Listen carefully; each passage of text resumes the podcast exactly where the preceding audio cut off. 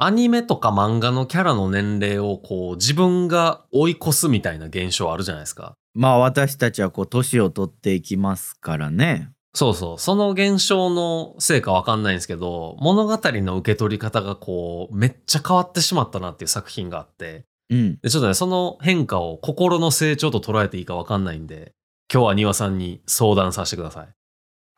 佐島と庭の漫画760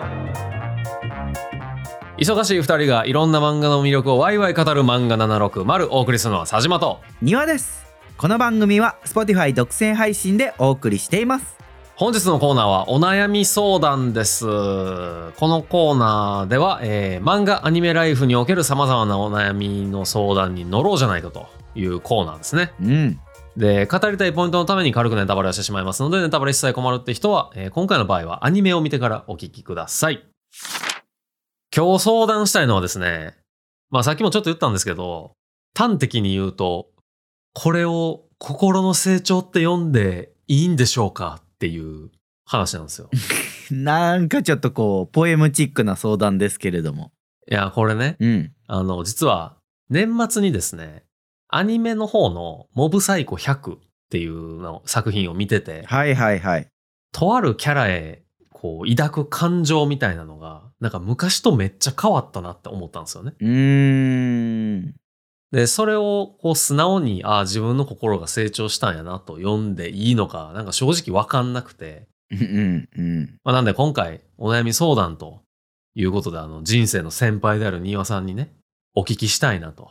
まあほとんど年齢変わんないですけどね。2歳とかでしょサーは。いやもう大きいですその2年でね丹羽さんがこう歩まれてきたこうなんか経験みたいなのを思うともう全然足元にも及ばないですよ丹羽さん。なんか口から出まかせ感がものすごいですけれども。ちょっともう先輩としてちょっといい感じで背筋伸ばして聞いてください今 日は。なんか適当に相談しようとしてる気がしますけれ ども、うん、あの僕モブサイコ100あんま知らないんですけど大丈夫ですかああもうちょうどあらすじをね紹介しようと思ってました ね。いやもうさすがですね庭さん。ナイスパスですわ今の。なんか僕やらせ強要されてるみたいになってるいやそうですね。まあこれあらすじがですね、はいえー超能力者の、まあ、中学2年生の影山茂雄くんというのが、まあ、主人公なんですけど、うんうんまあ、こうちょっと怪しいバイト先で、まあ、仕事してるんですよねうんうん放課後とかに。うんでそこがあの霊とか相談所っていう、まあ、除霊屋さんみたいな。うんまあ怪しいですわね霊とか相談所ってとかって何なんですかまあ、と、とかですよね。それは、うん例など、相談所ってことですよね。随分抽それは。象的ですけれどもうん、抽象的ではないよ、別に。例などって言ってるのに具体的には出 してるよ、それは。いやいや具体例が出てこうへんから抽象的やねんなだから、例じゃないですか、具体例 は。いやじ ゃあ霊相談所でいいじゃないですかそれ例だけやと、やっぱこう、ターゲットが限られちゃうから。っほら、なんか広めに抽と象ってね的やな。ていう、まあ、その例とか相談所っていうところで、まあ、働いてて、うんそこに舞い込む、こう、除霊の依頼とかをね、うんうんうんこなしつつ、もう、まあ、ちょっと地味な生活を送ってたんですよ。まあ全然地味じゃないですけどね。まあでもこの影山茂雄君自体は、こう、人前ではあんまり本来は超能力使いたくないみたいな感じのうんうん子で、で、割と引っ込み思案なところもあって、うん。うん。通称モブって呼ばれてるんですけど、みんなから。はいはいはいま。あそのいわゆるモブキャラ的な、うん。まあこう、バックグラウンドキャラクター的な、まあちょっと地味な生活を送ってたっていう感じなんですよね。うん。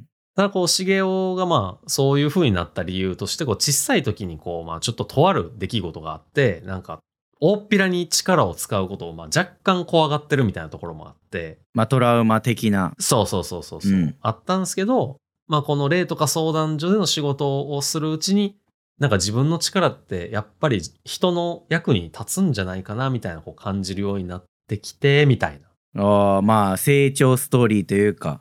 そうそうそうそうはいはいはい。茂雄の成長が、まあ、結構熱いみたいなうん。話なんですけどはい。今回ちょっとね問題になるのがですねも、問題になるって何ですか問題って。だから僕の悩みの種ですよねほになるのがですねやっぱこの茂雄のバイト先である霊とか相談所なんですよやっぱりう。うん、うさんくさいですわ。そう。このね、茂雄のバイト先の霊とか相談所の、まあ、オーナーというか、所長っていうんかな。うん。がですね、霊源新たかっていう名前の人なんですけど、結構なんか強そうな名前ですね。そうそうそうそう。なんか、霊いけそうやんって思うじゃないですか。ちなみにどういう漢字書くんですかその霊言っていうのは。えっ、ー、とね、幽霊の霊に、うん。幻に、新しいに、西郷隆盛の高やったと思まあ下の名前までは良かったんですけど、まあ強そうですわ。はい。う。強そうでしょはい。で、まあ、この、茂雄からは、まあもちろん雇い主でもあるんですけど、こう、人生の先輩みたいな感じで、まあ、師匠って呼ばれてるんですよね。はいはいはだい。から結構、こう、茂雄から慕われてるんですよ。なるほど。ただやっぱ、まあ、丹羽さんはもう、うすうす感じてると思うんですけどう、ん。うさんくさいじゃないです か。うんな霊とか相談所のとかってなんやねんっていうね、いや、まあ、そう、めっちゃ引っかかりますね、そこに。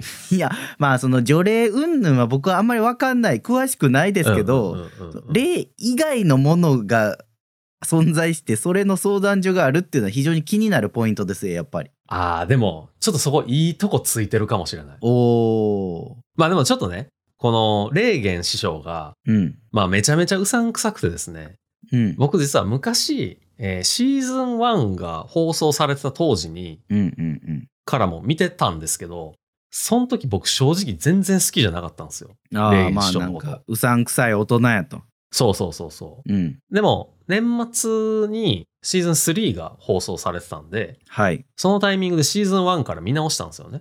ほうほうほうほそしたら、なんか好きじゃないとかっていう感情めっちゃどっか行って、もうなんなら、え、もうレーゲン首相、第二の主人公やんって思うぐらいめちゃめちゃ好きになって、うおおはいはいではいこの霊言師匠をこう嫌いから好きになった僕のこの心境の変化を果たして成長と呼んでいいのかどうかっていうのをちょっと丹羽さんにジャッジしてもらいたいなと。別にせんでもいいんちゃうそれ え、どういうこといやまあどっちでもいいんじゃない え、なんか悩み持ってきた人に対してさ、どっちでもいいんじゃないって言うそそんな悩んでんのかなと思ってそれに関してはいや、悩んでる悩んでるこれは。ほなジャッジとりあえずしてみましょう まあでもやっぱちょっと丹羽さんを先輩と見込んでと思って持ってきたけど、うんやっぱ見当違いやったよう ですね。すでに。もうだって相談してる時点でこうリスペクトが感じられてなかったですよ僕いやいや、今日だからめちゃめちゃリスペクトしながら喋ってたじゃないですか、今日。持ち上げながら。うさんくさいはも持ち上げ持ち上げして。 う 持ち上げるって言ったらあかんのですよもいや、だってもう、もういいやと思ったからね、 それは。まあちょっと話進めますけど、うはい聞きますわさっきちょっと言ったシーズン1見た時って、シーズン1って2016年放送なんで、うんうんうん多分僕23歳ぐらいなんですよね。今から67年前ねはいで、この時多分もう社会人1年目、2年目ぐらいで、おおこのタイミングって多分、まあ皆さん誰でもあると思うんですけど、ーうんうさんくさくて誰かを搾取してる大人なんて大嫌いな年齢じゃないですか。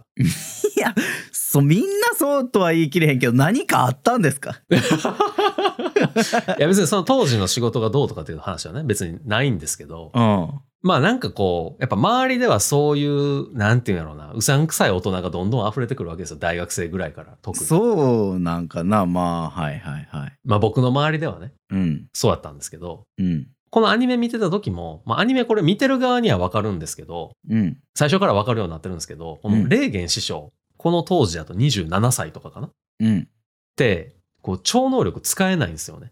で霊とか相談所のオーナーなのにそう。お超能力使えへんし、霊能力もないから、うんうんうんまあ霊能力ないのに霊能力あるって言ってるんで、嘘つきじゃないですか。 まあ口がうまいんですよね。いや、口がうまいじゃないですよ。嘘つきですよね、それは。まあまあでも証明するあれがないからね、 多分手段が。それは嘘と、嘘と証明するのは難しいかもしらんから。そまのあ、悪魔の証明みたいなことになりそまうすけそうど。そうそうはい。そう。まあでも、いや嘘つきやんと。うん。で、こう、口うまいから、まあ相談しに来た人はね、こううまいことあしらってお金もらったりしてるわけですよね、その例とか相談所では。おーなるほど。あんまりいい商売ではないですね。そう、まあ、ただまあ、ほんまにこう依頼が来る時があって、その時はもう、茂雄と一緒に霊を退治したりとかするんで、まあ、いいこともやってるんですよ、全然。なるほど。だから、いわゆるその、怪しい商売だけではないっていう感じなんですよね。ほんまに役に立ってることもある。だかうん。らモブサイコ100のでっかいテーマって、やっぱこう、茂雄が、こう自分は何の役にも立たないモブだと思ってたんだけど、でも自分のあり方と向き合って成長するみたいなところが、やっぱ大きなテーマで、うんうんうんで、この、霊元師匠って、こう、割と、茂雄がハッとなるようなことを、すごいいいタイミングで言ってくれる人なんですよね。あー名言メーカーなわけだ。あ、そうそうそう。だから当時からもう、なんていうの、あの、霊言師匠、名言参戦みたいな記事とか、 あーいっぱい出てたわけですよ。もうなんか、まとめいい保護者、素敵な大人みたいな。あーまとめ記事とかが出てたわけだ。そうそうそう。もう評価がめちゃめちゃ高くて、めっちゃ人気のキャラやったんですよね。うん。でもやっぱ僕はもう23歳、うさんくさい大人なんて大嫌い期だったわけ で。 だから何があったんですかそれは。いや、なんなんすかね。なんでなんかわかんないですけど、うん。霊言師匠、確かに名言言うけど、うん。でもその時にベストっぽいことを言うだけで、別に嫌な嘘つきの大人やんと思ってたんですよね。あまあやってることは嘘つきもしてるからね。そうそうそうそうそう、うんうんうん嘘つく時もあるから。うん。いや、みんな騙されてるってと思ってたんですよ。 うん。そんななんか素敵な大人みたいな記事書いて と。お尖ってますね。尖ってた。はい。茂雄だって時給300円ですよ。時給300円300円。最低賃金3分の1以下じゃないですか。時給っていうかなんか、はい、時給なって言って300円渡されてたけど、うんほんまに1時間しか働いてないのかちょっと怪しい。まあまあいいように使われてるのかもしれないんだ。そうそうそう。なんかそういうところもあって、なんかすごい嫌やなと思ってたんですよ。なんか搾取されてんなと思ってたんですよ、ちょっ と。茂雄が。なんか搾取されてたかのような話をしてくれますけど。あいや僕は別に、うん、まあ搾取されたところもあるかもしれないね。あ、もしそかしたう、らなるほど、ね。まあ当時はね。はいはいはい。ただ、なんかこのシーズン2が、えー2019年なんで、僕多分26歳ぐらいおお、3年ぐらい経かっなて。。そう、3年ぐらい経ってて、うん。でもこの頃ってもう僕は社会人4年目 ?5 年目ぐらいうん。もうなんかちょっと仕事疲れたなみたいな。 暗い話になってきますね、どんどん。働くのなんかしんどないみたいな。ずっとやる気に満ちてたけどなんかしんどいなみたいな時期やったわけですよ。まあちょっと当時やってた仕事がね、ちょっとなんかあれやったっていうのもあって。なるほど。で、ちょうどそのタイミングで、レーゲン師匠のなんかオリジン的な、なんでこういう風な人になったんかみたいなのが描かれてて。まあ、階層みたいなことがあるわけですね。あそうそうそうそうそうそう。なんか、レーゲン師匠ってまあ30手前なわけじゃないですか。口めっちゃうまいから、コミュ力もすごい高いはずなんですけど、まあそういう嘘をついたりとか、うさんくさいことをしてるせいで、友達がいないんですよね。あーあ、これちなみに、えっと、レーゲン師匠はさっき当時27歳って言ってましたけど、うん、うんうん。シーズン2の時は、え、多分ね、28になってるはずで、シーズン3の最後の方で29になるみたいな、ちょっとそういう時間軸の移ろいがああ、あはいはいはい、なるるほ感どじで。すね。うん。だから多分28ぐらいやと思います、このシーズン2の時は。はいはい。で、28ぐらいやけど、うん。まあ、うさんくさいからか友達っぽい人がいないと。そう。うん。でもなんかそのオリジン的なとこの話で、茂雄と会う直前もからもまあ、霊とか相談所やってたんですけど、うん。なんか1年ぐらい、まああの、除霊と言いながら、話術とかマッサージとか、こう、フォトショで心霊写真消したりとかして、まあ金稼いでたわけ なんですよ、ね。そう、詐欺ですよね。その、来た人たちは、もうぶっちゃけほんまに霊に取り憑かれてる人たちじゃないわけなんですよ。あーほんまは取り憑かれてないんだ。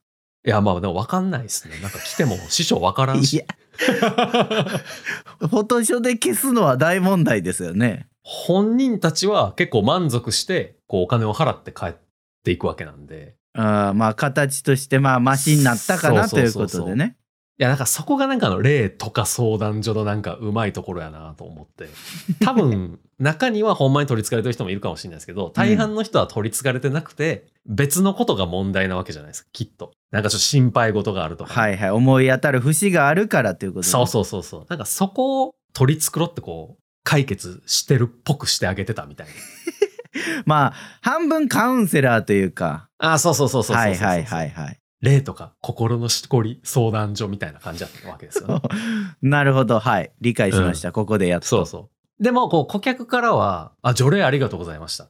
こう来るわけじゃないですか。もちろん。うんうんうん、それはそう思ってきてますからね。そうそうそう。で、だから、霊言師匠的には、そこが若干こう食い違いがあって、自分がやってるのは、まあ、やっぱ話術とかマッサージとか、うフんうんォトショやから、うん霊を払ってるわけじゃないのに、除霊ありがとうございました。っうん、てずっと言われてて、なんか、おもんないなってなってたんですよ ね。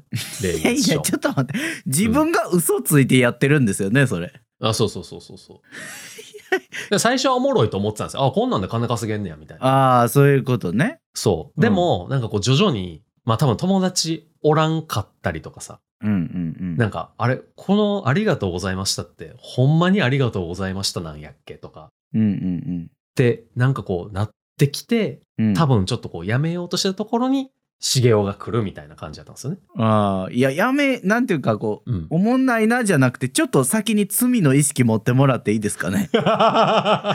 そらそうよ。 まあでも、被害者はいないから、この場合。 いやいやいや、これ冷静に判断したら、あなた詐欺ですよって捕まるパターン、余裕でありますよ。あ、でも結構ね、あの、1万円ポッキリコースとかやから、 そんなにね、あの、なんつうの、高額な取引はしてないいやいや、1万円でも高いですから。便利屋みたいな感じ。やとしたら、逆に安いぐらいやから、もう、霊言師匠の場合 は。怪しいな。うん。いや、これでもあれですよ。作中で他の団体とかも出てくるんですけど、普通に30万、50万とかのレベルの仕事なはずなんですよ、ほんまは。ほんまはね。でも、霊言師匠も1万2000円ポッキリやったかな。いや、でも適何個かコ当、ースあるんですよ、霊言師匠 適のとこ当やってるだけだからな。それ言われても値段の問題じゃないんですよね。そう、もうお客様は満足を買って帰られるわけですよね。それ詐欺師の説明の仕方やねんな。まあまあでも、そう、ちょっと詐欺まがいなことやってたんですけど、こう、茂雄が来ることで、あ、ほんまに霊っておるんや、みたいになるわけですよね。あ、茂雄がその例とかを、まあ、感じたり見たりできるから。そうそう、まあ、超能力のこう一環で霊とかも見えるから、あほんまにおんねや、みたいになって、うんうんじゃあ除霊の仕事できるやん、みたいな うん。うん。感じで、こう、二人でこう、仕事し始めるみたいな。まあ、二人でっていうか、まあ、実質、茂雄一人なんですけど。まあ、一応そこでタッグが出来上がるわけね。そうそうそうそう。で、なんかそこからこう、割と、なんていうの、ほんまの意味でありがとうって言われるわけじゃないですか。うん、まあ、ちゃんと価値を提供して、そうそうそう感そう謝されてるってことね。みたいな感じになってくるから、それがシーズン2でなんかそういうこう、いきさつが描かれるから、なんかこう、あ、今の仕事なんか思んないな、なんかちょっと行き違いあんねんな、みたいな感情って、やっぱこの年の時僕めちゃめちゃ身に覚えがあったから、うん。ずっと、いや、こいつほんま嫌な大人やなと思ってた霊元首相に対して同情するようになったというか、いや、やっぱ働くってしんどいよなって思った。いや、いや、まあ、確かに、まあ、うん働いてこう4、5年経ってくると、うん。まあ、なんだかなって思うことあると思います。それはわかります、すごく。そうでしょでも、霊元師匠がやってたことは、まあ、ほぼ詐欺なんで、まあ確かにちょっと、巷で若干騒がれてる系の話ですからね、これ。 えでもこの世界で重要なのは、実際に霊がマジでいる世界なんですよね。あまあそれはこの世の中でも分かんないですかね僕らの世のあ、まあ中そでれもはね、確かにそ分かう。んない確かにそう。えニワさんいいこと言った。 そう。いるかもしらんから。うんいやだからう同じ条件だと思うんで、まあまあ確かにね。詐欺師に同情していいのかっていうのはありますけどそう、なんかそこが、なんかずっとうさんくさいだけやと思ってたのに、こう、その後ろの感情も見えちゃったせいで、こう、なんか、そうやんな。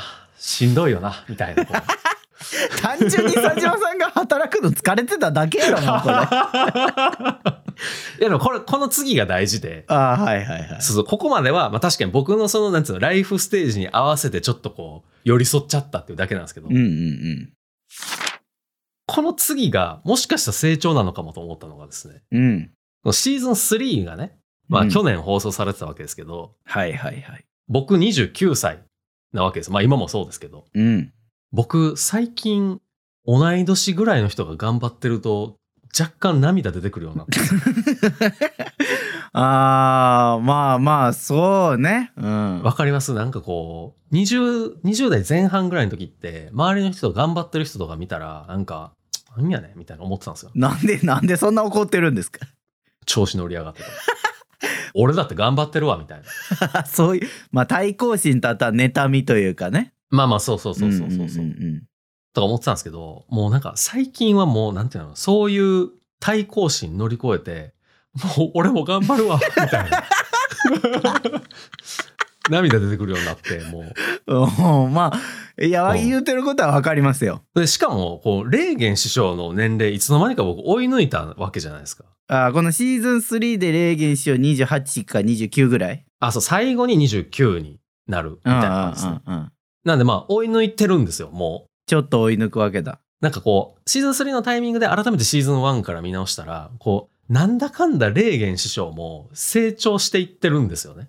えー、どのあたりが成長するんですかまあその茂雄とやっぱ出会ったことで、うん。もともとやっぱ仕事っておもんねえなとか、なんか人ってすごい金払ってくれるだけだよなみたいなうんうん、うん。感じやったのが、そうじゃなくて、人に対して本当に価値を提供することでお金をもらったりありがとうって言われることがなんか大事なんだなみたいな。おーいわゆるこう、社会貢献の意義というかね。そうそうそう。なんかお金じゃなくて、つながりの方が、まあ生きがいになるよねみたいな。うんうんまあちょっとなんかすごい僕も、僕が言うと怪しく聞こえるかもしれないですけど。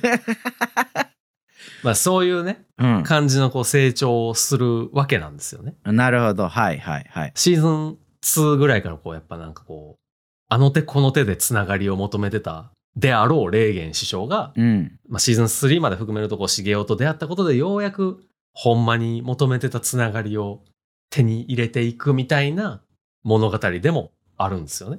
ああ、まあちょっとこう、嘘ついてお金もらってたんじゃなくて、ちゃんとそうそうそうそう。価値を提供するようになってということなのね。そう、全然ここの話ってなんかめっちゃメインなわけじゃないんですよ。やっぱりうんモうんブの成長がすごいメインなんですけど、まあ主人公ですから。主人公。でもやっぱ中学2年生の成長を見ても、そら成長するよなと思うだけなんですよね、僕は。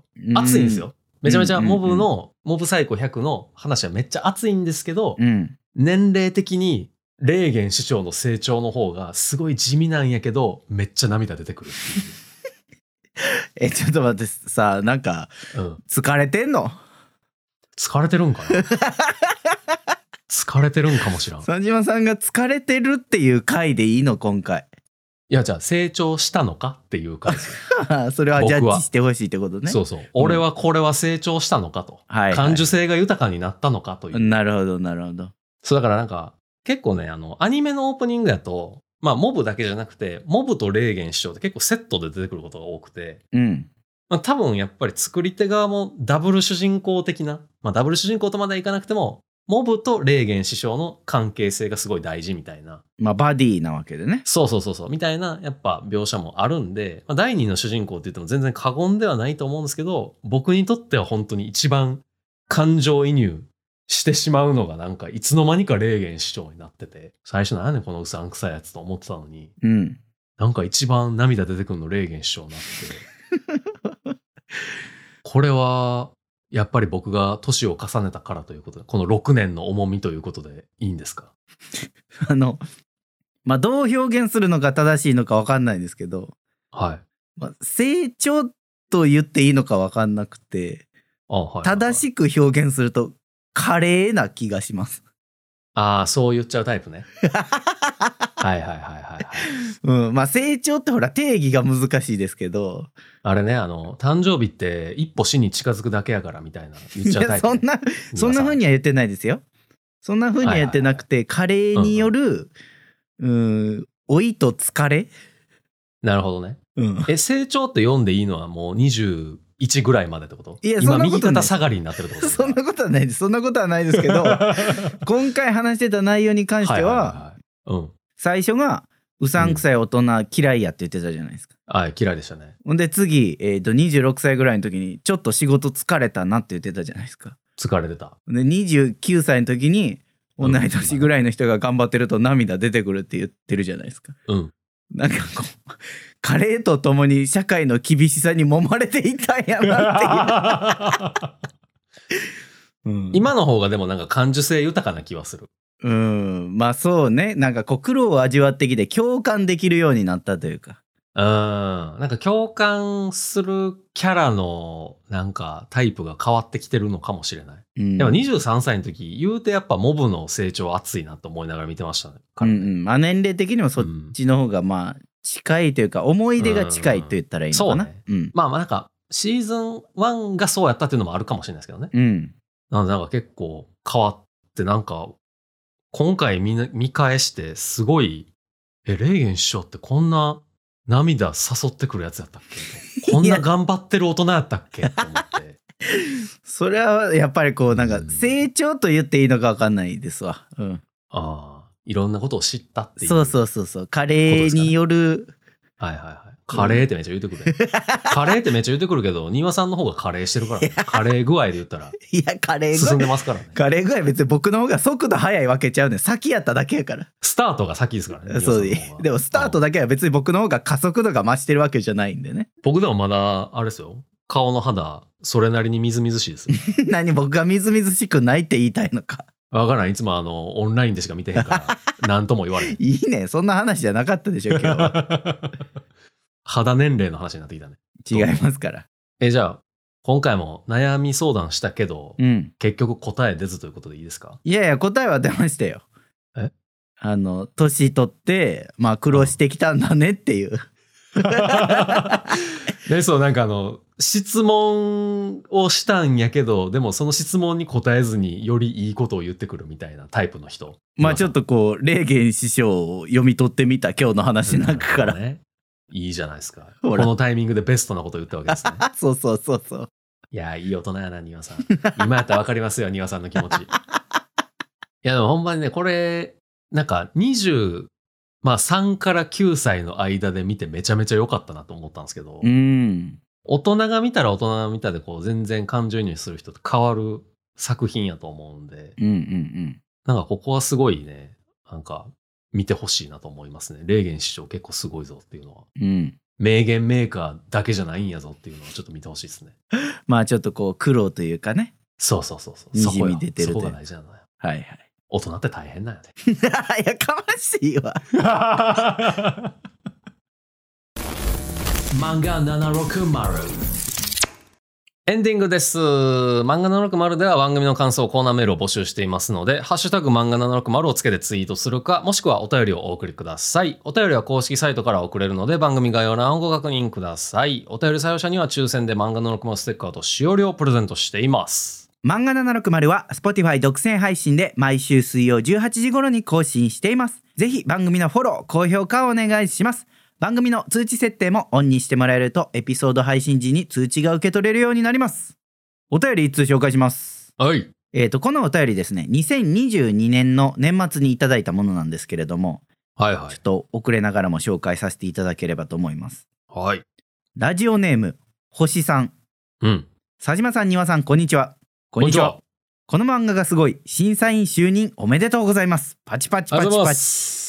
お二人のご活躍をお祝いする気持ちとともに、なんだか活躍しすぎて遠くへ行ってしまうような気もして少し寂しいです。笑い。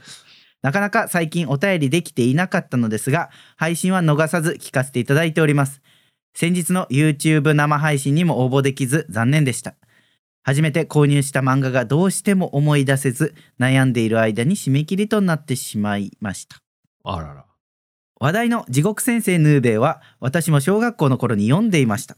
おお。トラウマ界は不気味ちゃんです。眠れなくなりました。あ、いいですね。あと、ヌーベイにまつわるエピソードで一つ忘れられないのは、当時、小学校低学年か幼稚園くらいであった妹が、美容室でヌーベイの雪目の髪型をオーダーしたことです。うん。雪目といえば、ショートカットでもみあげだけが異常に長い、とても特徴的な髪型です。うん、うん。美容師さんは非常に困惑されていました確か最終的な仕上がりは前下がりのボブヘアでもみあげが長いように見えるような髪型に落ち着いたように記憶していますほうほう美容師さんもあのヘアスタイル通り忠実に再現するのは気が引けたのでしょう、うん。えー2022年もお二人の軽快なトークに元気づけられました感謝ですありがとうございます来年も楽しみにしていますそして応援していますそれではお体に気をつけて良い年をお迎えくださいといただいてます迎えてますよ、良い年。そうですねもう2023年になっておりますので年始からおっさんになったっていう事実を突きつけられ たけいやまあそうそうなんですけどど。一つちゃんと突っ込みたいところがありまして、うん。はいはい。あのこの漫画がすごい2023で、うん。えっと私たち投票させてもらって本にねちょっと載せてもらったっていう話をしましたけれども、うん。あの、審査員就任は正しい表現ではない気がする。。まあもう多分、それで言ったら退任して るからねそうそうそうそう。うんあの、今回2023に載せてもらっただけで、あの、今後僕らずっとやるわけじゃないと思うんですよ。 確かにあの永久会員みたいな感じじゃないですからね。あれプロジェクトごとに集まってすぐ解散するタイプのやつやから、ね。そうそう。なんで、あの、就任おめでとう、退任おめでとうということで、 無事帰ってまいりました。正しく伝えておこうと思います。遠くには行ってないです。帰ってきました。すぐそこにおります。はい。はい。